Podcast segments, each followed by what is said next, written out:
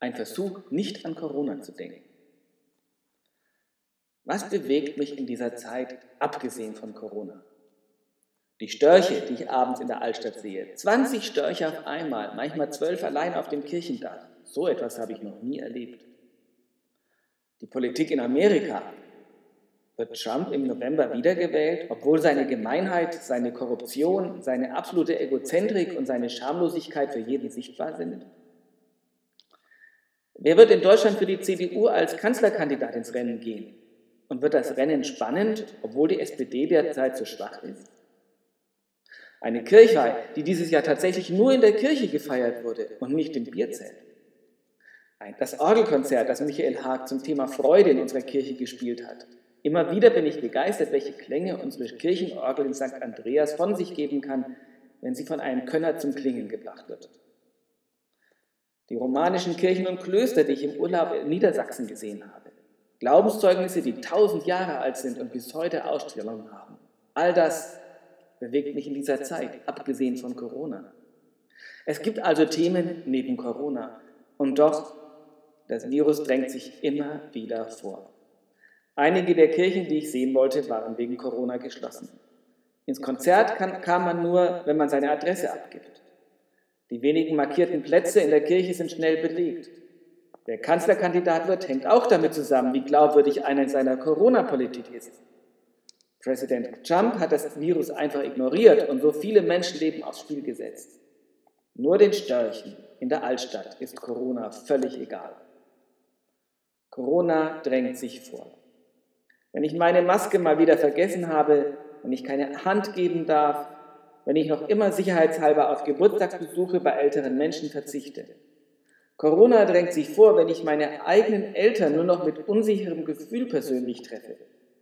Corona drängt sich vor, wenn Planungen hinfällig werden, wenn auf manche Planungen ganz verzichtet wird, weil man eh nicht weiß, was kommt. Einfach mal nicht an Corona denken.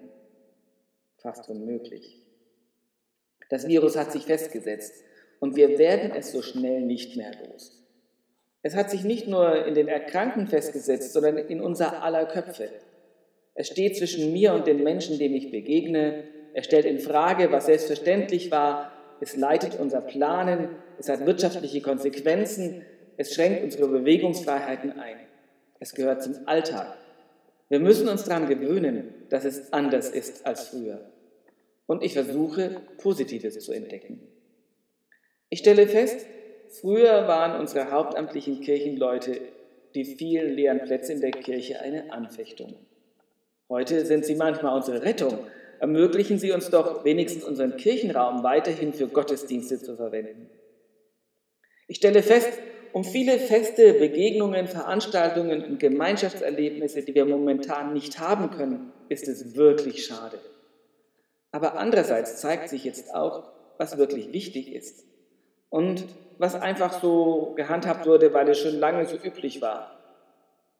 Was wirklich wichtig ist, wird neue Formen finden, die auch in Zukunft Begegnung ermöglichen.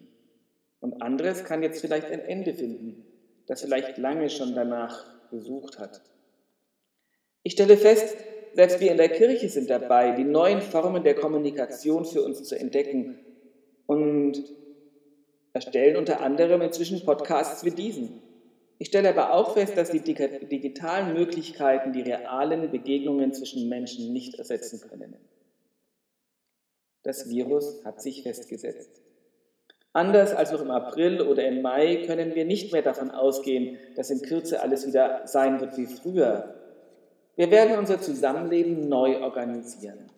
In der Stadt, in der Kirche, in den Schulen und Betrieben. Ja, zum Teil sogar in den Familien. Und während wir im Mai noch eine Vorstellung hatten, wie die Zukunft sein wird, nämlich nach kurzer Unterbrechung wieder ganz normal, fangen wir allmählich an zu begreifen, dass ganz normal anders werden wird und wir noch gar keine Ahnung haben, wie. Wir werden neue Entwürfe brauchen, gesellschaftliche und politische, aber auch theologische Entwürfe.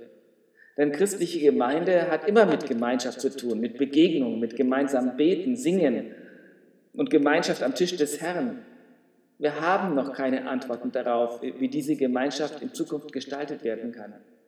Wir haben oft noch nicht mal einmal Antworten im ganz praktischen Sinne. Zum Beispiel, sollen wir uns jetzt Einzelkelche fürs Abendmahl anschaffen? Oder wie in der römisch-katholischen Kirche auf den Kelch für die Gemeinde verzichten? Und die großen theologischen Fragen, denn wie können wir die Notwendigkeit sozialer Distanz mit unserem auf Gemeinschaft angelegten Glauben zusammenbringen? Wie kann es sein, dass sich Nächstenliebe ausgerechnet darin ausdrückt, dass wir unseren alten Menschen die Besuche verweigern? Ich bin gespannt, wie wir in zwei Jahren auf heute zurückschauen werden und wie die Welt dann aussehen wird. Ob wir das Virus dann dank einer Impfung los sind oder ob wir gelernt haben werden, damit zu leben, ohne dass es unsere Gedanken, unseren Alltag, unsere Gespräche und unsere Sorgen bestimmt. Ich bin gespannt, welche Erkenntnisse uns bis dahin gekommen sein werden wie unser Zusammenleben organisiert sein wird. Ich bin sicher, dass Menschen auch in Zukunft wieder miteinander feiern können, sich besuchen können, Abendmahl feiern können, Kultur erleben können. Aber wie das aussehen wird, das weiß ich noch nicht. Mein Versuch, nicht an Corona zu denken, ist völlig gescheitert. Aber der weite Blick nach vorne gibt mir Hoffnung, dass das Virus nicht auf Dauer uns beherrscht, sondern wir lernen, mit ihm zu leben und ihm so die Macht über uns nehmen.